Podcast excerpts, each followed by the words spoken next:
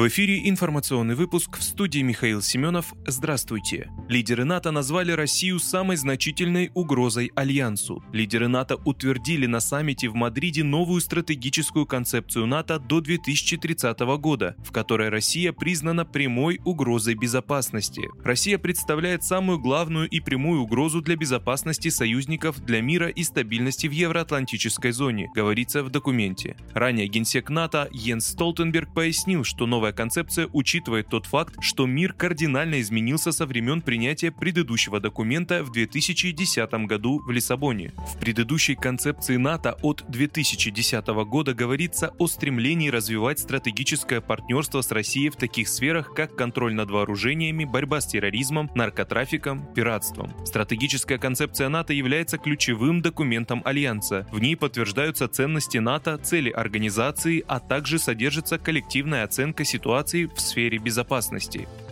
Сирия решила признать независимость ДНР и ЛНР. Сирия признает независимость Донецкой и Луганской народных республик, сообщило информагентство САНА со ссылкой на Министерство иностранных дел страны. Сирийская Арабская республика решила признать независимость и суверенитет Донецкой народной республики и Луганской народной республики, указывается в публикации на сайте. В середине июня президент Сирии Башар Асад заявил, что распорядился начать соответствующую процедуру.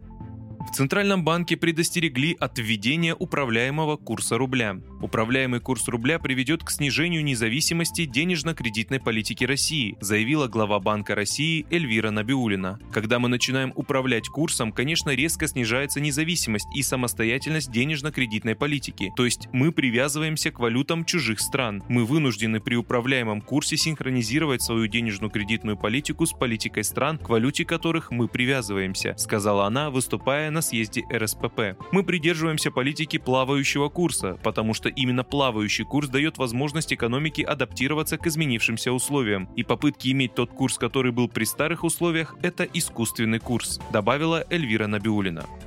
Центр защиты прав граждан помог женщине добиться пенсии по потере кормильца. Сын Ирины Ивановой получил травму позвоночника и находится на первой группе инвалидности. Женщине пришлось уйти с работы, чтобы ухаживать за ним. После трагедии с сыном семью содержал муж, но в 2021 году он умер. В том же году женщина начала получать пенсию по возрасту 9 тысяч рублей. Вдова обратилась в ПФР с просьбой пересчитать и начислить ей пенсию по потере кормильца, но ей прямо заявили, что положенные выплаты она уже получает. Пенсионерка обратилась в Центр защиты прав граждан. Специалисты подтвердили, отказ был незаконным, а вдовевшая супруга, если она достигла пенсионного возраста, имеет право перейти с пенсии по старости на пенсию по случаю потери кормильца. Правозащитники оперативно подготовили и направили обращение в ПФР, в котором попросили аргументировать, почему ранее ей ответили отказом. Через некоторое время женщина сообщила в Центр защиты прав граждан, что уже получила за первый месяц пенсию в размере 18 тысяч рублей.